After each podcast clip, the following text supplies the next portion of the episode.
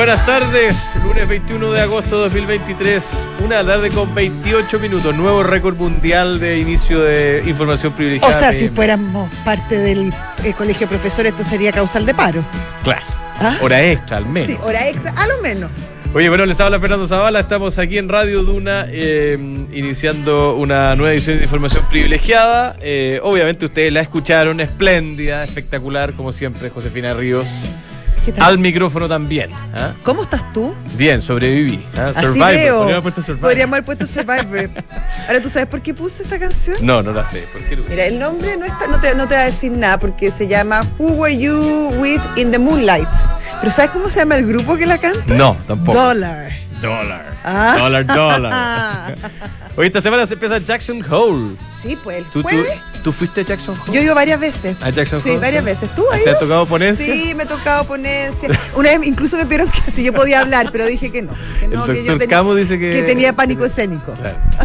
No, yo no- lamentablemente no tengo la suerte y el nivel de influencia que tiene Josefina arriba, así que no me ha tocado. Pero Jackson Hole, para los que no saben... Oye, pero vais para allá, en la- tranquilo. Eh, Jackson Hole, ¿dónde queda Josefina arriba? en Estados Unidos. No, claro, pero dentro de Estados Unidos. Es que tú sabes que lo- los amigos americanos estadounidenses tienen Es como en el desierto. Una tienen una costumbre que cuando tú le preguntas de dónde eres, él no te dice de Estados Unidos, te dice eh, ni Nashville. Ni, siquiera te dice, a veces ni siquiera te dicen el estado. No, es como Nashville. te dicen de Minnesota. Columbus, Ohio. Claro.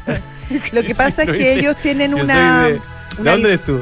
tienen una visión bastante mm, egocentrista del mundo, te diría yo. No, son, Sí. una- son un continente. Bueno, Jackson Hole queda en Wyoming. Wyoming. eh, Wyoming. ¿Y eso es como medio desértico o no? ¿Cerca de dónde va a ir nuestro productor o no? ¿El productor dónde va? ¿Ah? ¿Es cerca? Ah, no, no, pero el productor va a otro tipo de. No, va a otro evento. tipo de eventos, Es otro igual tipo de muy importante Sí. también. Pero yo algún no sé día, si... oye, algún día yo a hacer un programa analizando la- los viajes del productor, ¿eh? Sí, que tienen sus, sus ribetes. sí, ¿Ah? varios. Son, algunos son trabajo campo, otros son más bien experimentales. Sí. Ya, bueno, Pero tuvimos. trae, trae mucha experiencia de ellos. ¿Quedan, quedan en Wyoming o no? Ah, no, quedan en Nevada. Nevada. ¿Nevada? No, en Nevada queda donde va a ir nuestro ¿Quién dijo productor. que, ¿Estás seguro, productor, que. eh, ¿Tú estuviste en Jackson Hole? Ah, no.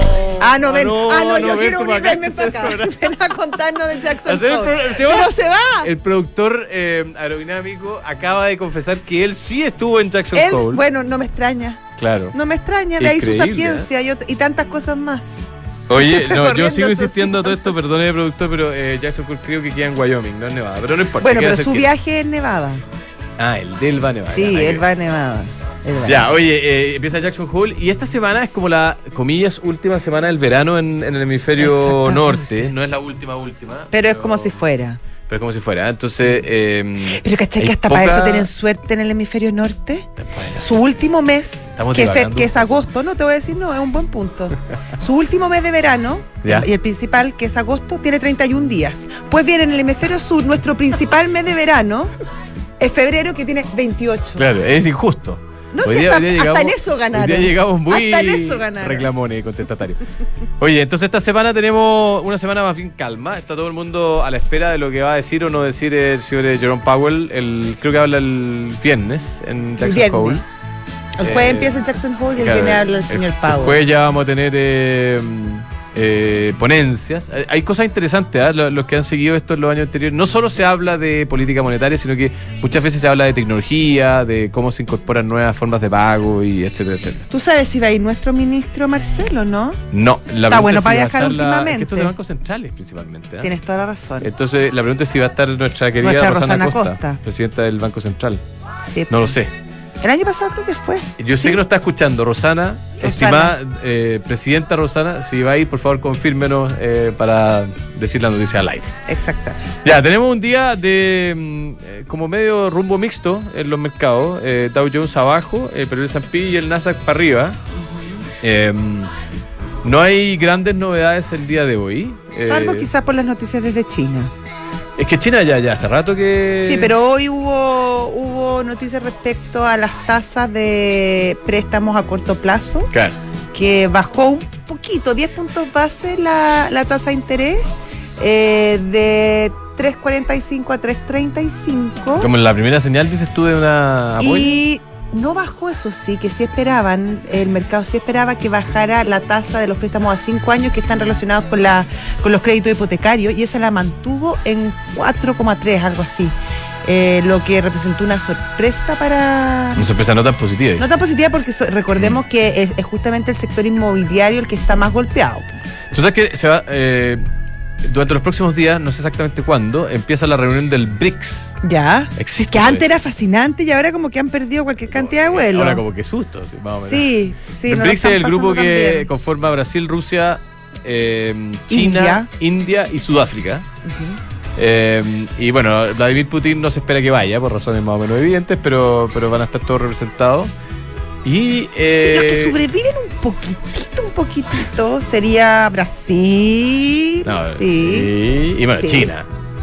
Sí, sí, pero Chile pasa un mal momento. India, te diría yo. India está muy interesante lo que Sí, está sucediendo. India sí. Así que bueno, eh, eso por el con el, el plano internacional. Nuestro plano nacional, después de las lluvias que afectaron a tanta gente el fin de semana, Mm, gracias a Dios fue un poquito menos. Eh, menos fuerte de lo que se pensaba. Sí, ¿no? Ahora, el problema es que se viene otro frente, hoy en la noche empieza otro frente, Otro, ¿Por qué la gente ahora habla de ríos atmosféricos? no sé. Me declaro, me comen- no, no, no, es mi- comentaban no es mi- expertise. Yo como que, claro, el frente ya era el concepto como a mí clásico, me gusta temporal. el frente, me gusta el frente. Bueno, no, no debe ser lo mismo. Esto estamos quedando en evidencia nuestra ignorancia. Bueno, pero alguien que, se- que sepa mucho de meteorología que nos cuente. Claro, Y nosotros resolviendo. al aire lo vamos a, a a aclarar. Pero eh, efectivamente lo importante es que hoy en la noche comienza un nuevo frente eh, bien potente y con isotermas altas. Sabemos lo que sí, Sí. sabemos lo que significa eso. Eh, ahora nos pilla bastante mejor preparados de lo que las lluvias de junio. Así Eh, que ¿Sí? Sí, porque mucho del desastre Claro, que la mirando, basura. mirando el lado, claro. mirando, Mm. mirando, tratando de mirar el lado. Bueno, eh, el gran, mucho del desastre que pasó en junio eh, sirvió para limpiar las cuencas, eh, para abrir los cauces, por lo tanto, y también experiencia. Este, recordemos que en, en este, en el frente de, de este fin de semana se abrieron los embalses a tiempo. Hubo eh, alarmas preventivas con, con bastante anticipación, o sea, hubo cierto aprendizaje. Pues. Esperemos. Mal- Ajá. eh, sería espantoso que no lo hubiese habido, pero sí, sí lo hubo. Bueno, y el, el otro tema que está marcando nuestro debate eh, tiene que ver con si va a haber o no va a haber una reforma previsional finalmente. ¿ah? Eh, la Josefina puso una cara como de. No, me, ¿De qué es la cara? no, me parece, es que bueno, yo estoy media tostada con el viaje que hicieron los ministros. Ah, no te gustó. ¿ah? No, A ver, estamos hablando del viaje que hizo al, al sur de Chile, principalmente el ministro Marcelo y la ministra Jara, asumo. Janet Jara, sí. Sí, Un viaje que se juntaron con, eh, en palabras de los asistentes con pura gente que pensaba lo mismo que ellos. exactamente. Fue como un baño de masas para los, para los ministros. Eh, porque efectivamente las reuniones, por lo que se supo y lo que trascendió en la prensa, fueron con casi puros adherentes al, al gobierno, por lo tanto, de sociabilización del proyecto. no Pero hubo- espérate, pero eh, igual los ministros pueden viajar. No, ¿cómo sí, están? pueden viajar todo lo que quieran. eh, pero- ojalá viajen para que se enteren de la realidad. Me parece fantástico ¿no? que viajen, me parece fantástico que viajen, pero hay dos cosas que a mí me llaman la atención. Uno, sociabilizar una reforma que por lo que uno lee en la prensa, de lo que ellos expusieron en, los disti- en las distintas reuniones, eh, tiene muy pocas posibilidades de ser aprobado. Claro, al- Porque al- no hay ni un cambio respecto a lo que, a lo que se ha venido conversando. Mm. Entonces me parece que... No es muy diálogo la cosa, no hay mucho. no, mucho me pa- diálogo. claro, me parece un poco voluntarista y un poco falso presentar una reforma que tiene bien pocas posibilidades de aprobarse. Eso por un lado. Y dos, me parece que si tú quieres efectivamente sociabilizar a- y dar a conocer un proyecto para que, para que la gente eh, sepa de qué se trata, lo haces para, para todos, no solamente para tus adherentes. Y tercero, me parece que un viaje de dos ministros Claro, eh, eh, que incluye al ministro de. Hacienda en un momento, el mismo día que se conoció que Chile cae un 1% por tercer trimestre consecutivo, 1,1, y sí. estemos pensando en eso y no cómo salimos de eso, me parece que quizás el momento no era el más oportuno. Puede ser, sí, yo estoy básicamente de acuerdo contigo. Yo iba a comentar otra cosa. El, el viernes empezó a circular una, una idea que al parecer habría tenido algún nivel de consenso que consistía en este famoso seguro de longevidad. Está complicado eso. La- eh, ya se complicó. No duró mucho entonces. Bueno, quizás no tengo que ni que decirlo. No, pero- dilo, explícalo igual. Lo que pasa es que los seguros de longevidad, la idea. eh, la idea planteada era, era que, que hubiesen alguna especie como de mínimo eh, garantizado, digamos, eh, pagado a través de un esquema, eh, de- digamos, tipo seguro. ¿ah? El tema es que eso ya medio existe, ¿no? A través del sistema de rentas vitalicias. eh, que justamente el sistema que el- los partidos de gobierno han sido tan críticos, el de renta, la renta vitalicia.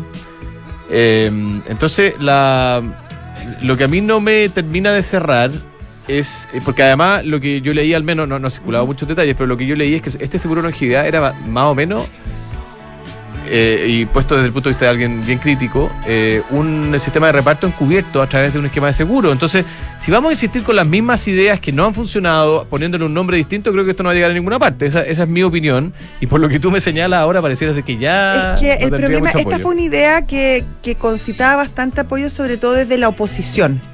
Ya. Eh, el problema es que han salido voces de economistas y expertos, sobre todo ligados al oficialismo, que aseguran que finalmente este es un seguro que le pagan los pobres a los ricos.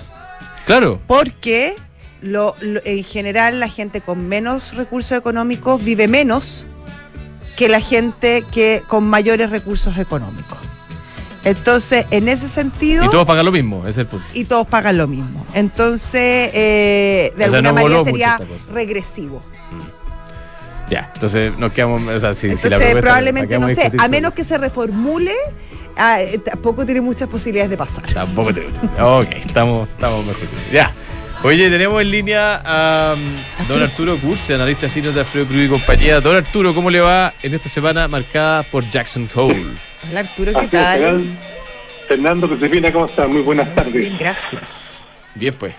¿Cómo está la cosa? A ver, a ver, estamos viendo un leve rebote en los mercados de renta variable. El S&P 500 está subiendo en torno a 0.35. Estoy viendo el futuro. El, el Nasdaq está subiendo en este momento, déjame decir, 1.27. Acordémonos que el S&P 500 tiene una caída de un 5%. ¿De acuerdo? Yo creo que ese 5% en parte es producto de una automatividad, ¿es cierto? Dado que hemos visto que la tasa larga en Estados Unidos ha continuado subiendo, eh, por un lado. Eh, por otro lado, tuvimos lo que lo que ya habíamos comentado, tuvimos el downgrade de la deuda, después tuvimos algunos downgrades de algunos bancos. Eso creo que está generando una automotricidad de, de- corto plazo. Eh, aún nuestra métrica nos dice que está la posibilidad de que veamos un cierre del trimestre a- eh, alcista. Yo sigo pensando que el S&P podría alcanzar en diciembre de este año 4.800 puntos, a buscar un doble máximo respecto al máximo que alcanzó hace un par de, te digo el tiro, lo alcanzó el, el 22, en diciembre del 2022, ¿de acuerdo? Por tanto, todavía tiene un upside. eh, y eso de alguna forma también va a ir un poco de la mano eh, con respecto a lo que tú a lo que tú dices, porque una de las cosas, una de las cosas que quieren que, que, que se debería eh, eh, rescatar de Jackson Hole es por qué la economía norteamericana sigue con tanta resiliencia. ¿De acuerdo? exactamente. ¿Ya? Ahora, ahora Como el una- misterio, No, sin, y- es y como si- misterio eh, sin resolver. No, más bien, y si, si va a continuar esto para adelante. Yo creo que eso es lo interesante, ¿no? ¿Hay más dudas al- respecto de eso Hmm. que lo que ¿Sabes había hace un mes, por ejemplo? Exactamente, bueno, es que también si tú le sumas el escenario chino, que está muy, muy complicado, que de alguna forma, ¿cierto?, puede, podría generar una crisis, una crisis de, de, de, de, renta fija importante, eh, de renta importante, aquí lo trascendental y lo que de alguna forma ha extendido el ciclo económico ha sido el exceso de ahorro tanto de, de Estados Unidos como el G7, pero como ese exceso de ahorro que, que se, que se acumuló después de la pandemia y después de los subsidios del Estado, ya pasó a ser negativo, que lo estamos viendo un poco en los saldos de las tarjetas de crédito, que va aumentando la morosidad de tarjeta de crédito, ¿cierto? Es bien probable que estemos llegando finalmente al ciclo, digamos, de, de expansión de la economía, pe- pero, pero, pe- pero, y, y eso de alguna forma lo están recogiendo algún inversionista. No sé si comentar lo que hizo Michael Burry, el de eh, Big to, eh, Sí. to Ah, sí, sí, sí. sí. ¿ah? Y, y- Warren Buffett, que, que- que están tomando decisiones más defensivas. Warren Buffett acaba de vender 8 mil millones de dólares en acciones que compró el segundo trimestre de este año. Hmm. Y, y, Marque- y- Michael Berry acaba de tomar un, un corto por 1.500 millones de dólares en put de, de ese 500 en put del NAC. Entonces, entonces, efectivamente, el escenario se ha ido deteriorando en parte porque hay estimaciones que están diciendo que a partir del segundo trimestre del próximo año vamos a tener nuevamente otra pic de inflación. Ah. Y eso entonces, y eso entonces un poco, y si se da esa cuestión, eventualmente estamos entrando en un escenario extremadamente complicado, ¿de acuerdo? ¿Ya? Y eso creo que un poco lo que está reflejando la volatilidad y entre otras cosas que el tipo de cambio esté llegando a una proyección que dice se dato de 880 pesos, ya el tipo de cambio está en 870 pesos, yo creo que el tipo de cambio podría caer eventualmente en el corto plazo tal vez 15, 20 pesos, pero creo que lo vamos a ver más arriba de 900 pesos, entre otras cosas porque mi modelo de proyección me dice que es muy probable que veamos el, precio del cobre entre 15. Ya, pero el dólar a la luca como el año pasado, no. Es difícil, difícil que sea luca, pero creo que, ¿sabes qué? El problema mío, la proyección que tenía hace un rato atrás de que llegaba a 180 y después se caía rápido, pero no estoy tan claro que se caiga tan rápido después de 180, porque si, si, si, si, efectivamente se da una crisis de crédito producto del problema en China, eh, y, también porque la inflación no está, eventualmente cierto las tasas de interés largas no caen sino que han seguido subiendo. Sí eventualmente podemos tener tal vez un tipo de cambio en 900 un buen rato. Estupendo. Y aquí la pregunta que nos hacemos todos discúlpame la pregunta que nos hacemos es cuánto y cuánto de inflación podría generar este tipo de cambio en 900 claro y ahí está la gran duda. ¿ah? Decía el vicepresidente del Banco Central que era marginal. Eso decía. Es que lo que pasa es que el banco, oye, lo que pasa es que el Banco Central lo, que lo, te está diciendo es que la demanda que llega el próximo año se va a desplomar muy, muy fuerte. Y yo creo que hay, va a estar tan poca demanda el próximo año que no vamos a tener presiones de... Es que da lo mismo el dólar, dices tú. Ese, yo creo que esa es lo que nos dice el Banco Central. Ya. Eso es lo que no quiere hacer el Banco Central. El escenario viene complicado, ojo.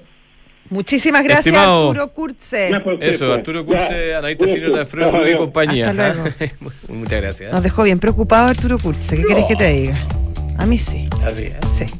Oye, EconoRent sigue creciendo para entregarte el mejor servicio. Ahora está en Los Ángeles. Está en Avenida La Industria 7310. Ve a disfrutar de la mejor tarifa y el mejor servicio. Como siempre, te esperan EconoRent Car Rental y Leasing Operativo. Y Book es un software integral de gestión de personas con soluciones para simplificar todos cuando te digo todos, son todos tus procesos, querido Fernando. Todos.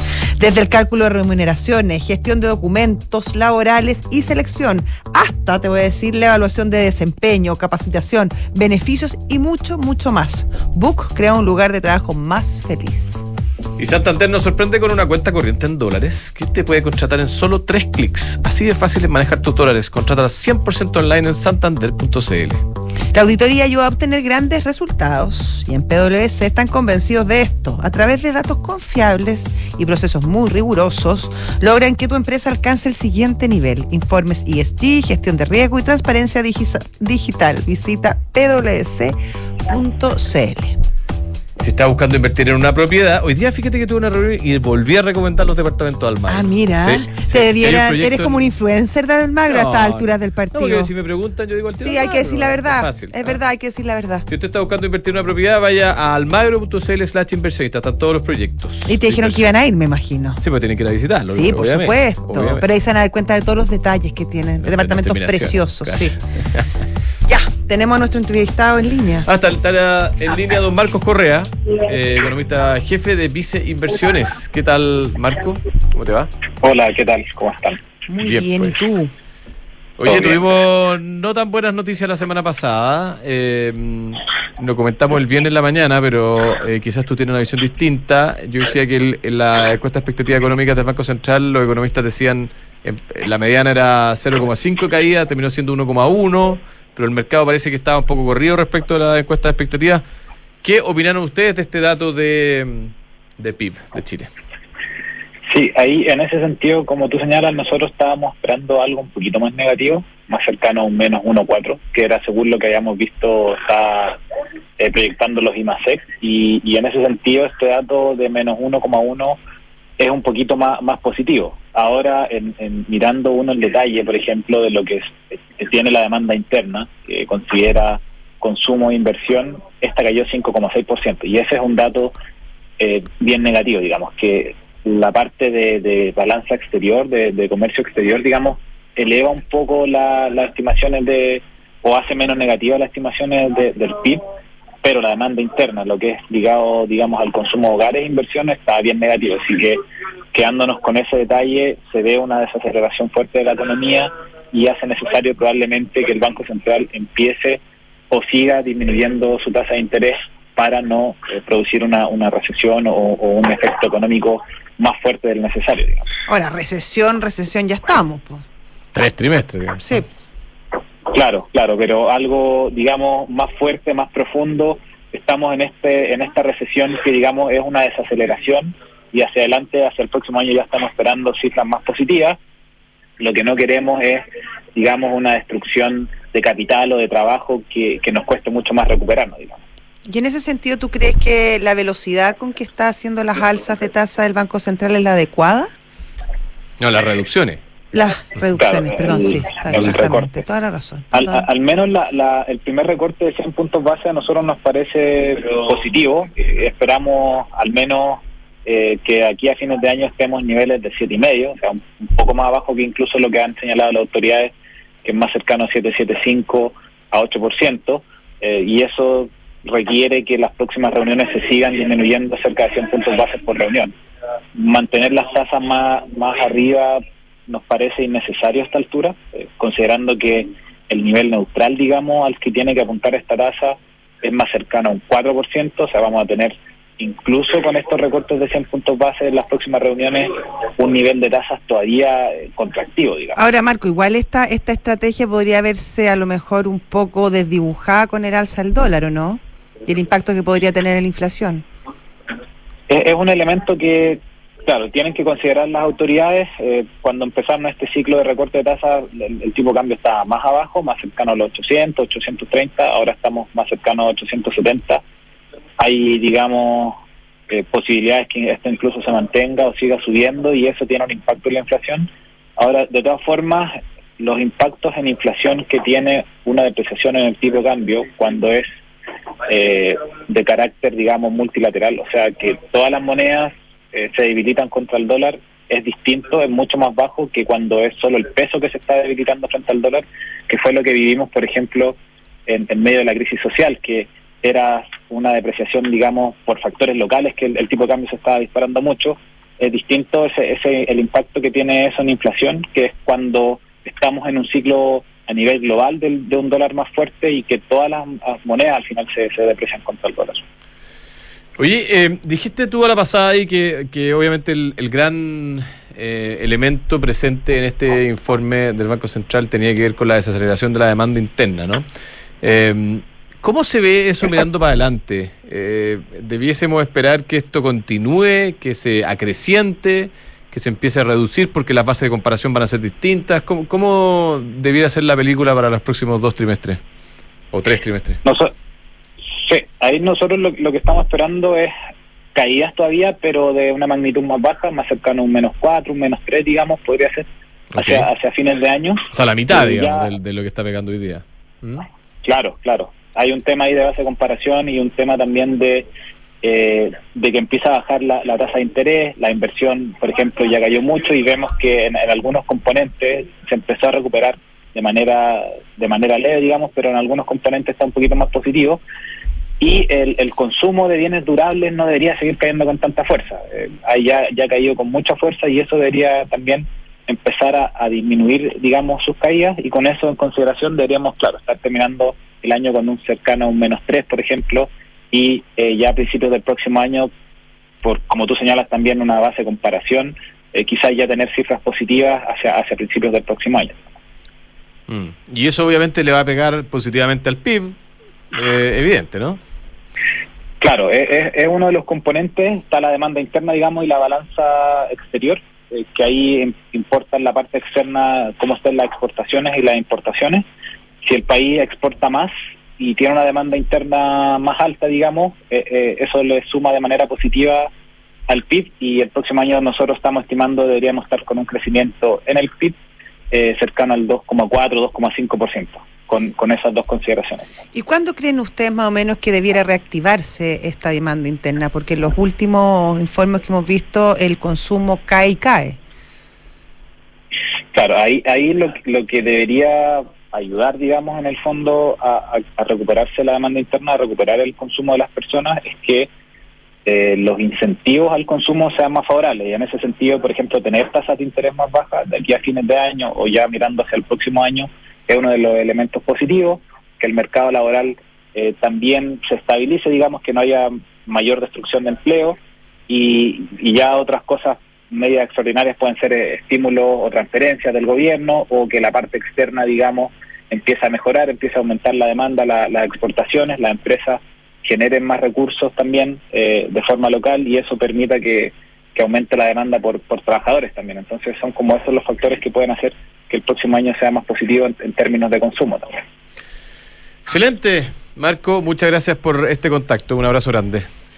Chao, un abrazo, que Hasta estén luego, bien. Marco. Oye, una noticia, eh, digamos, Un curiosa. Sí, eh, tú sabes que por primera vez en 87 años una tormenta tropical está afectando California, No te puedo la creer. parte sur de California. Hillary. ¿Ah? ¿Hillary una- se llama? Es como una tormenta. Eh, tormenta tropical es como un grado, no, no, no es un, un- un tornado, no sé.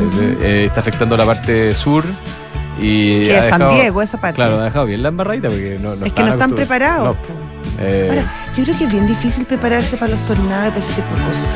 sí, ah, No así con los terremotos, que dependen mucho de la claro, la construcción. sí, sí, es verdad. Tuvimos un invitado, un emprendimiento muy interesante respecto al terremoto del viernes. Sí, los podcast ahí. El podcast de nuestra sección de emprendedores. eh, Exactamente. Ya, eh, Mercado G, el dólar hoy día 8.70 casi. eh, todavía puede ser un momento para comprar si usted cree que va a subir o eventualmente para vender si esto cree que llegamos al techo. Todo esto lo puede hacer desde su celular a través de la plataforma de Mercado G, mercadog.com. Y la Ducati Desert X es la primera Ducati con rueda delantera de 21 pulgadas y trasera de 18 pulgadas. Suspensión específicamente diseñada para la experiencia off-road. Exploradora, divertida, de gran rendimiento. Agenda un test drive de la Desert X en Avenida Las Condes 11.402. Y Mercado Pago, oye, tremendo evento. ¿no? Sí. Muy bueno. Oye, no sé lo que le comentaba hoy día en la mañana al señor Mercado Play. director, sí, el, la capacidad infinita para innovar y sacar nuevos productos y nuevos servicios que hacen más fácil y más amena la vida de aquellos que tenemos cuenta de Mercado Libre es inagotable. Tal Yo cual. te juro que los aplaudo y me saco el sombrero para ese mm, esa inquietud de mente que permanentemente nos asombra. Nos invitaron a un evento la semana pasada, fuimos con la José, eh, se presentó este producto Mercado Play que ya está disponible en la app para los que usan Mercado Libre, es gratis completamente y hay una serie de contenido muy interesante para grandes y chicos. ¿ah? Exactamente. Para grandes y chicos. Exactamente. Muchas gracias, bueno, y Mercado Pago en la cuenta digital de Mercado Libre. Josefina Ríos. Nos vamos, pero tenemos visionarios. Sí. Nosotros siempre hablamos de Bill Gates y de lo fascinante que es su historia y, lo, y todo lo que hizo a través de Microsoft. Y efectivamente hay que aplaudirlo, probablemente merece una ovación Sí. de pies. Pero hay otra persona que se llama Paul Allen, Co-founder. que es el co-founder. Y esa es la historia que vamos a conocer durante toda esta semana en Visionarios. Así es, y después viene Santiago Adicto con el señor Gendelman. Un abrazo grande, que tengan una buena tarde. Chao, buena semana.